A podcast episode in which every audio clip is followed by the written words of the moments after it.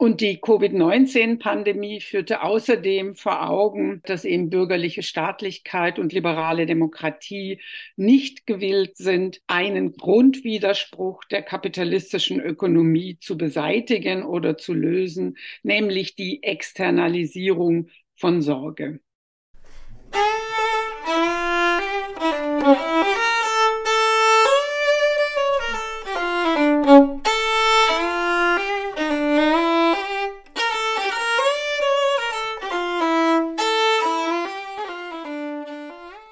Sorge, Emotionen und Affekt. Ein Mitschnitt der digitalen Jurfix-Reihe der Assoziation für kritische Gesellschaftsforschung kurz AKG vom 8. November. Herzlich willkommen zu einer neuen Folge des Mosaik-Podcast, in der wir uns diesmal mit dem Thema feministischer Demokratietheorie auseinandersetzen. Die aktuellen Entwicklungen in westlichen Gesellschaften verlangen eine gesellschaftstheoretische Konzeptualisierung von Demokratie, nämlich des Zusammenhangs von Kapitalismus, Patriarchat, Staat und Demokratie.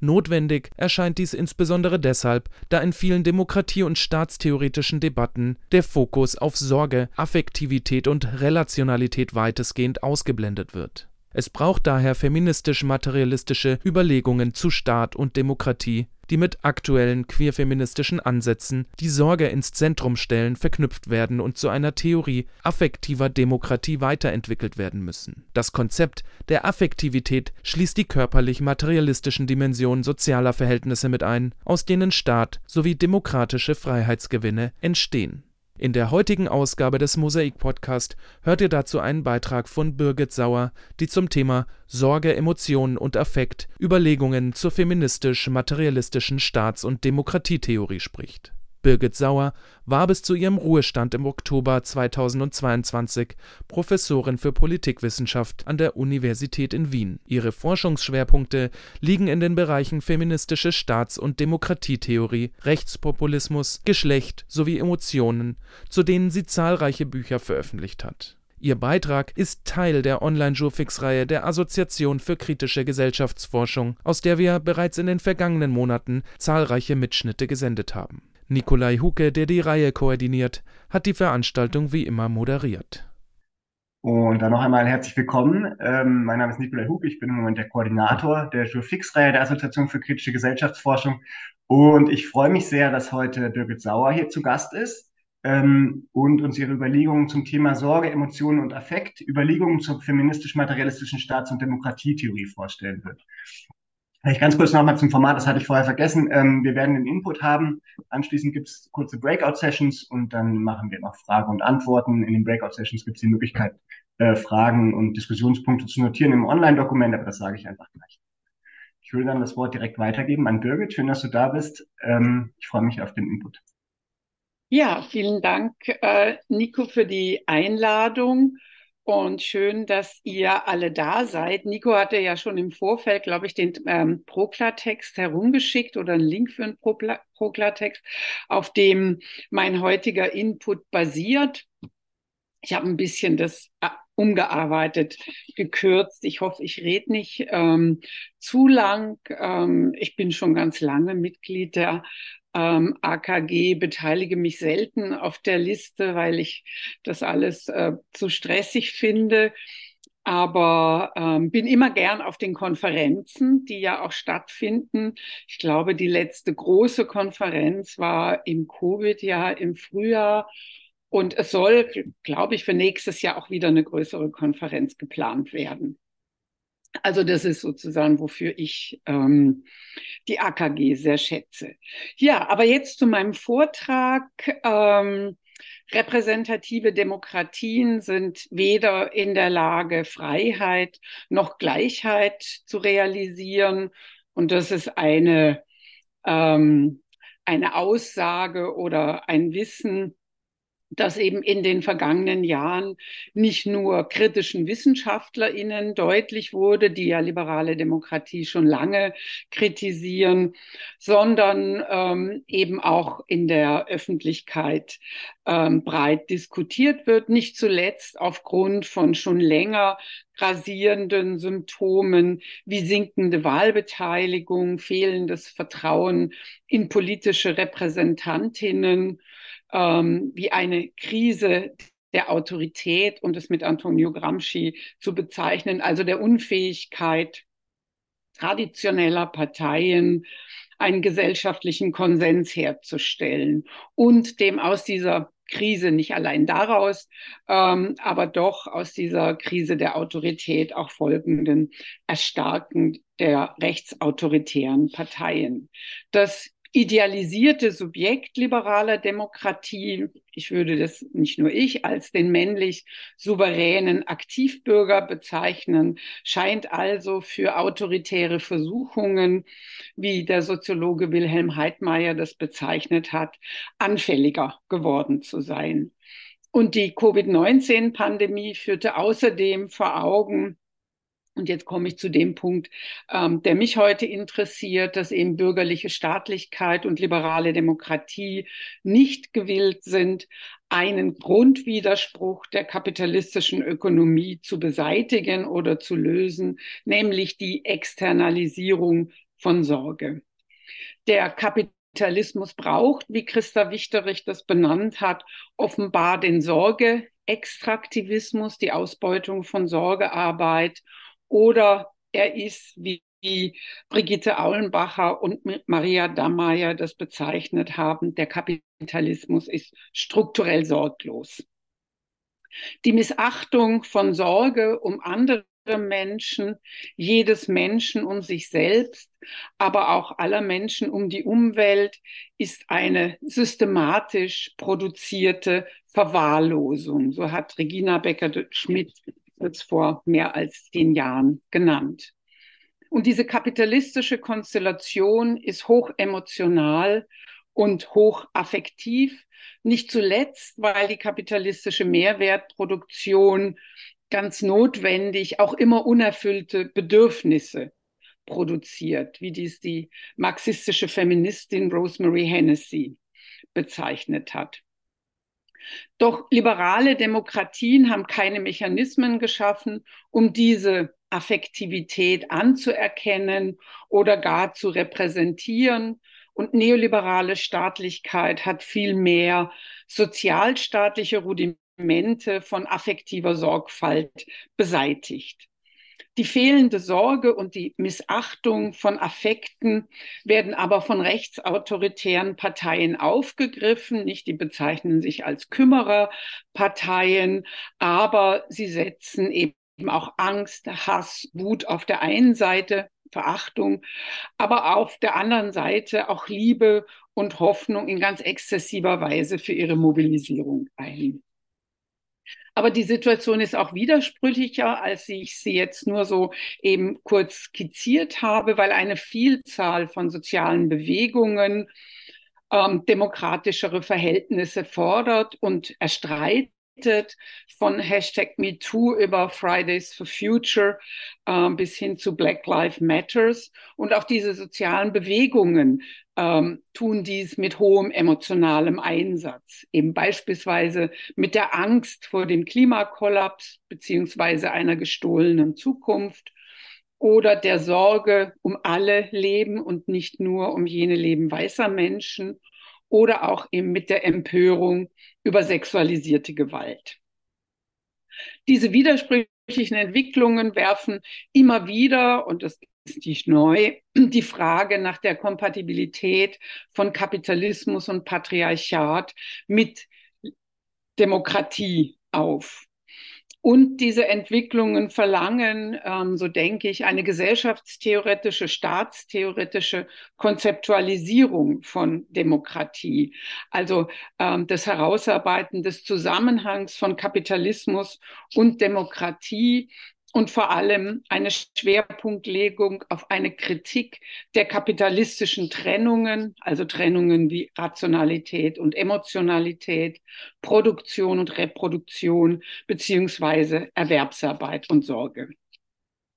Das Ziel meines heutigen Vortrags ist es, feministisch-materialistische Theoretisierungen von Staat und Demokratie mit Sorge und Affektivität zu verknüpfen und diese Verknüpfung, diese theoretische Verknüpfung soll die Grundlage für ein Konzept von affektiver Demokratie bilden, ein Konzept, das Demokratisierung von Sorgearbeitsverhältnissen und von Affektivität her denkt und ähm, von diesem, mit diesem Gedankenkonstrukt eben die bürgerlich-kapitalistischen Trennungen und Ausbeutungsverhältnisse zu überwinden sucht. Ich werde in drei Schritten argumentieren. Ich werde zunächst kurz ein feministisch-materialistisches Konzept von Staat und Demokratie eben mit einem Schwerpunkt auf Sorge und Affektivität vorstellen. Dann im zweiten Schritt ähm, werde ich skizzieren, dass und wie die abgespaltenen Dimensionen Sorge und Affekt als Ausgangspunkte von Demokratisierung gedacht werden können. Und dann im letzten Schritt gehe ich noch ein bisschen ein, ein ähm, länger auf das Konzept der affektiven Demokratie ein. Zum ersten Punkt, liberale Demokratie im kapitalistischen Staat. Charakteristisch für die kapitalistische Produktionsweise, so Nikos Poulantzas, sind Trennungen. Ich habe das mal als Trennungsdispositiv bezeichnet, ein Dispositiv, das das Sezierende, Verobjektivierende, das Binarität und Hierarchien herstellt, um die patriarcho-kapitalistischen Widersprüche, um Produktion, Reproduktion und Generativität zu bearbeiten. Durch diese Trennungen aber werden die Relationalität, ihre Bindung von Menschen, die unhintergehbare Abhängigkeit und das Aufeinander Angewiesensein von Menschen negiert. Und die liberale politische Theorie hat ja auch das politische Subjekt als ein autonomes Wesen konstruiert, das bindungslos, aber souverän ist, das rational ist. Und klar, ihr kennt euch schon, könnt euch schon denken, dass als männlich, heterosexuell und weiß gedacht ist. Die historische Durchsetzung der kapitalistischen Produktions- und Lebensweise war nämlich mit der Idee des Besitzes am eigenen Körper verbunden, um ihn zum Beispiel dann auch als wahre Arbeitskraft verkaufen zu können. Und dieser Körperbesitz wurde zur Voraussetzung äh, für eine Zugehörigkeit zum Staat, und sie ist damit eine weitere Dimension dessen, was C.B. Macpherson Besitzindividualismus bezeichnet hat. Und dieser Besitzindividualismus beziehungsweise der Körperbesitz schließt ganz bestimmte Gruppen ähm, aus diesem Besitz am eigenen Körper aus und damit auch aus dem Staat, nämlich Frauen, nicht heteronormative, aber, auch racialisierte Menschen. Und das Trennungsdispositiv betrachtet auch Affekt und Emotionen als störend, vor allem als Demokratie zerstörend, sodass die Zähmung von zumindest ganz bestimmten Emotionen als normative Voraussetzung von Demokratie gilt. Allerdings besteht der bürgerlich-kapitalistische Staat aus einer Vielzahl von sich widersprechenden, widerstreitenden Herrschaftstechnologien. Und der staatliche Verdichtungsprozess von Kräfteverhältnissen beruht auf instabilen, immer umkämpften gesellschaftlichen Kompromissen. Und eben gerade diese Notwendigkeit des patriarchokapitalistischen Staates Kompromisse zu schließen, Konsens herzustellen, schuf historisch auch immer wieder Raum für Widersprechen, beziehungsweise auch für partielle Transformationen. Die liberal repräsentative Demokratie kann man nun als das institutionalisierte Ergebnis dieser staatlichen Kompromisse bezeichnen.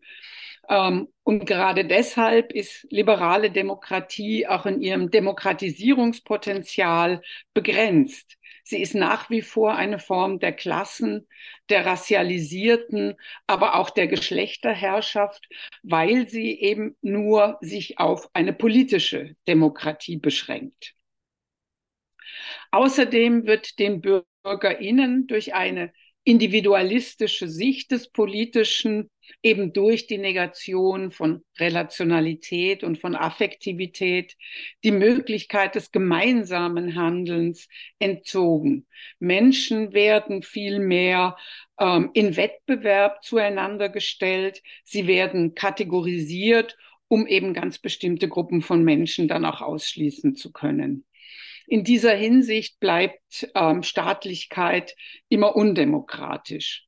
Und die liberale Demokratie entspricht eben mit ihren begrenzten Verfahren der Partizipation und der Repräsentation sowie dem Anspruch auf vermeintliche Rationalität den ungleichen Kräftekonstellationen im kapitalistischen Staat. Zum zweiten Punkt, Sorge und Relationalität das Abgespaltene, das ähm, zum Ausgangspunkt von Demokratisierung gemacht werden kann und sollte. Die geschlechtsspezifische Arbeitsteilung ist Teil der Kapitalist des kapitalistischen Arrangements von Arbeit und Leben.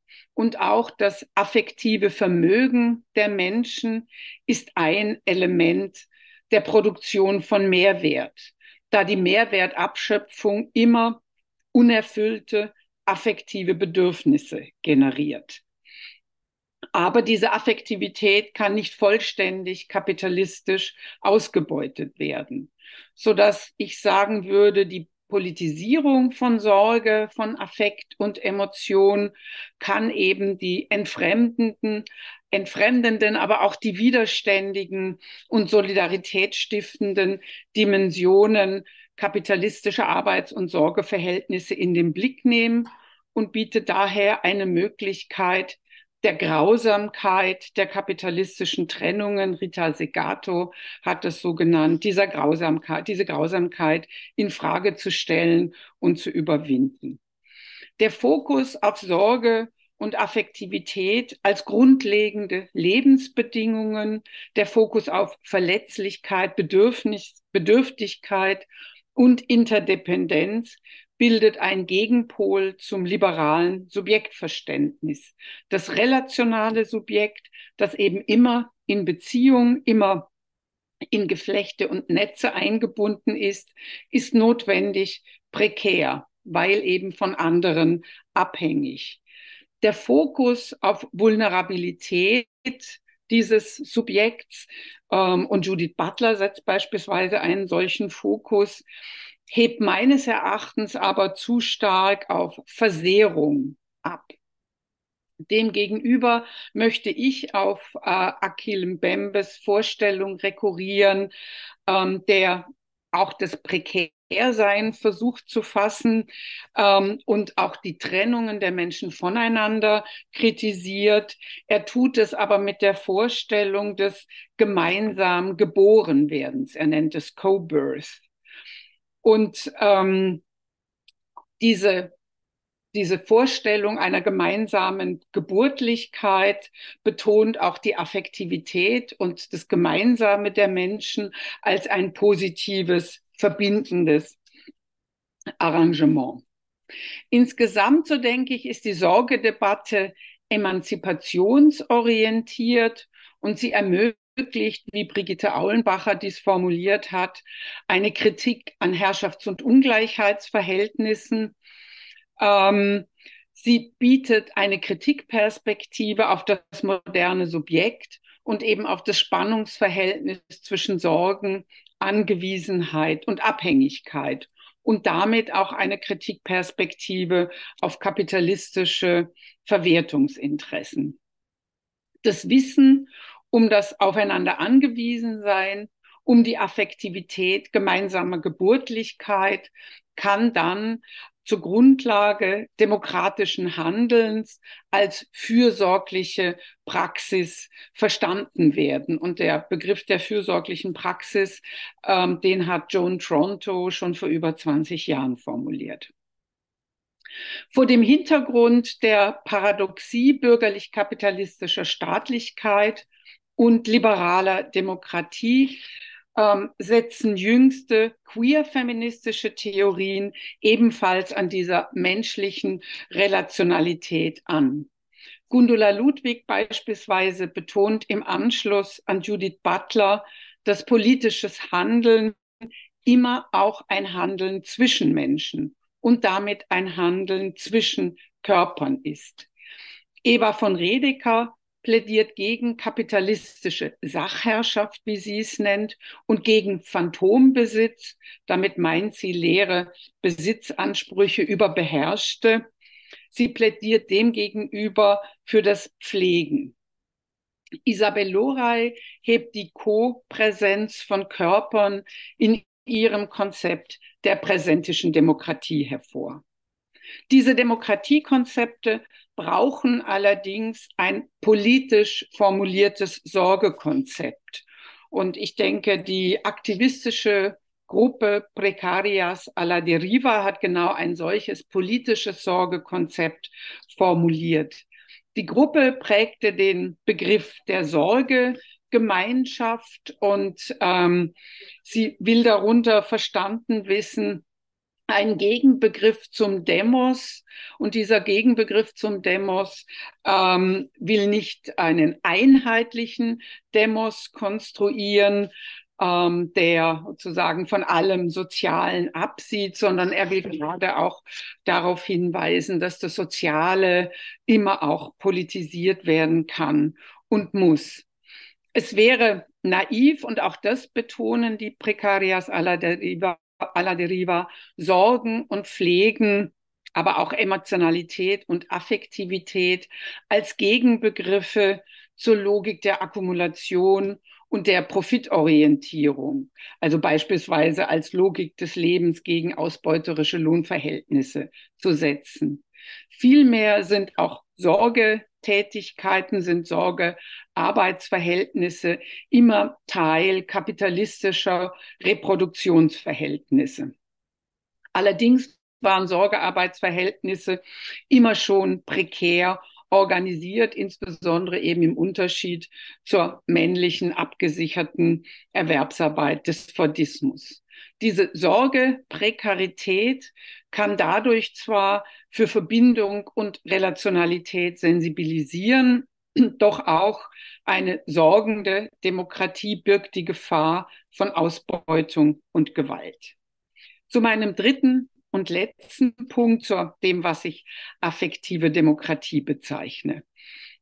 Um der Pädagogik der Grausamkeit, so wie der Rita Segato, etwas entgegenzusetzen, schlage ich das Konzept einer Demokratie der Zärtlichkeit oder eben einer affektiven Demokratie vor.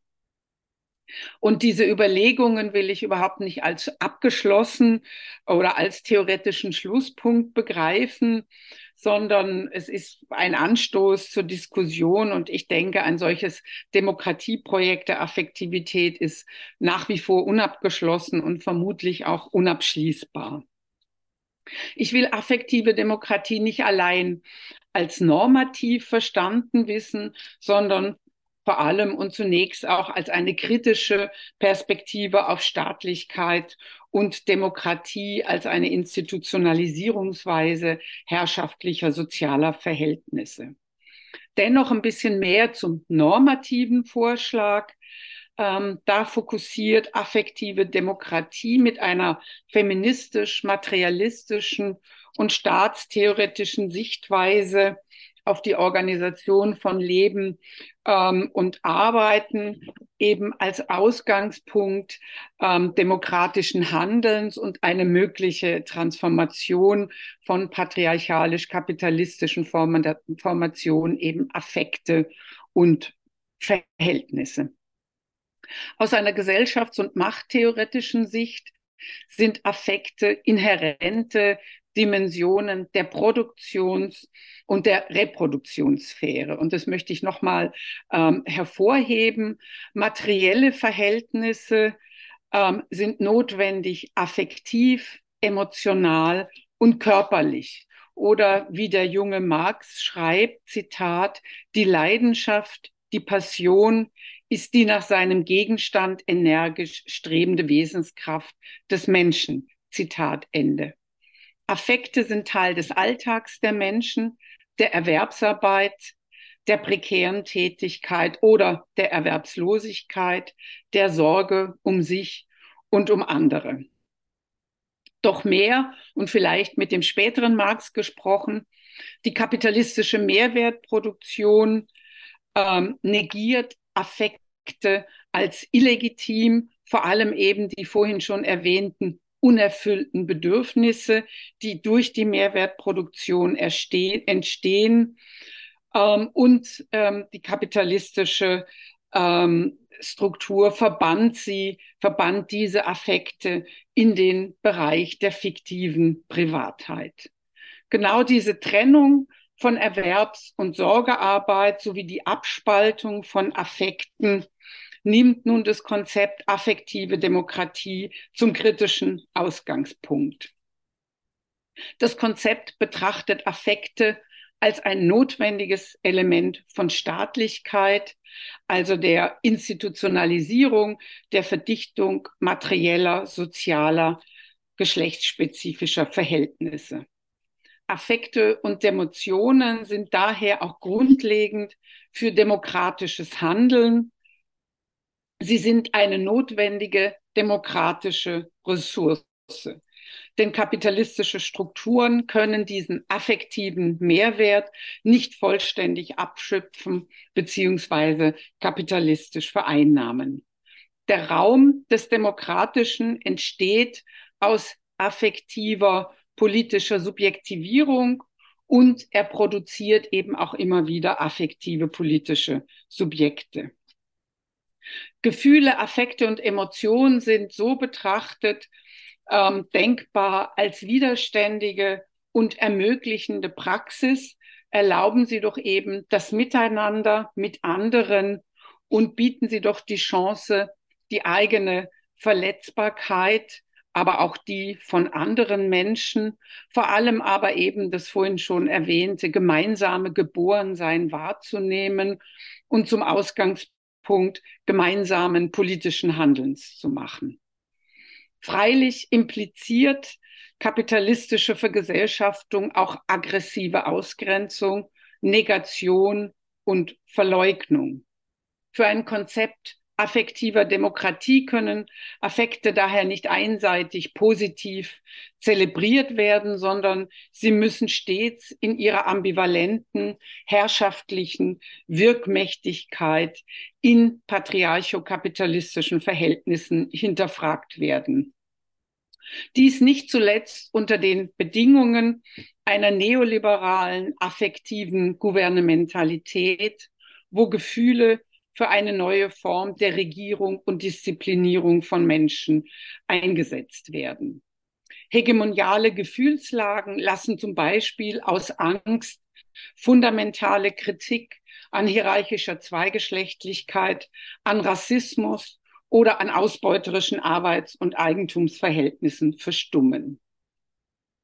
Demokratische Selbstbestimmung kann meines Erachtens nur durch eine fundamentale Transformation der kapitalistischen Trennungen, institutionalisiert in Eigentumsverhältnissen und der darin eingelagerten geschlechtsspezifischen Arbeitsteilung und ähm, der Trennung von öffentlich, privat, rational und emotional realisiert werden. Oder anders gesprochen, die Beseitigung von Herrschaft mit und durch Affekte benötigt auch eine Überwindung kapitalistischer, patriarchaler, die Sorge negierender Verhältnisse und Apparate. Diese Emanzipationsbestrebungen, einerseits Überwindung von Strukturen, andererseits ähm, Überwindung affektiver Trennungen ähm, mit und durch ähm, Affekte, können meines Erachtens nicht getrennt voneinander gesehen werden.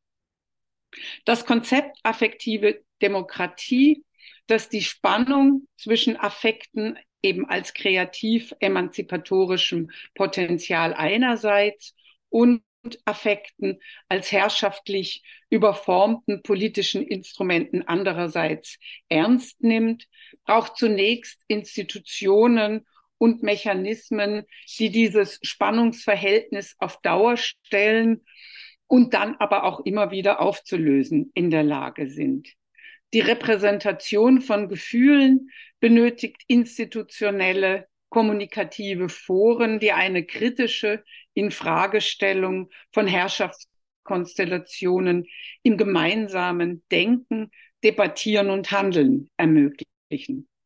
Dort soll es auch möglich sein, individuellen und kollektiven Gefühlen nachzuspüren, aber auch über sie nachzudenken, um herauszufinden, woher sie kommen, was sie ausgelöst hat und welche Bedeutung sie für das je eigene Leben, aber auch für das Leben anderer Menschen haben.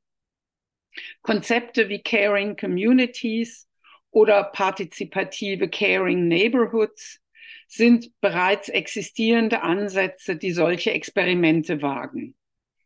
Affektive Demokratie braucht zudem aber auch Zeiten, um die Verknüpfung von Affekten, materiellen Verhältnissen, von Produktion und Reproduktionsverhältnissen sowie von Geschlechter, Sexuali Sexualität und racialisierten Verhältnissen immer wieder in ihrer Herrschaftlichkeit zu kritisieren. Das Konzept und die vielfältigen existierenden politischen Initiativen einer Care Revolution oder auch eines Sorgestreiks setzen an affektiven Sorgepraxen zur Überwindung von Herrschaft an. Ob diese Überwindung patriarchokapitalistischer Herrschaft allerdings in einer Affektrevolution geschieht, wird sich empirisch herausstellen. Theoretisch geht es meines Erachtens weniger um einen abrupten Bruch, denn eher um eine Transformation durch affizierende und streitende Gemeinsamkeit. Ja, danke schön. Vielen herzlichen Dank dir für den spannenden Input.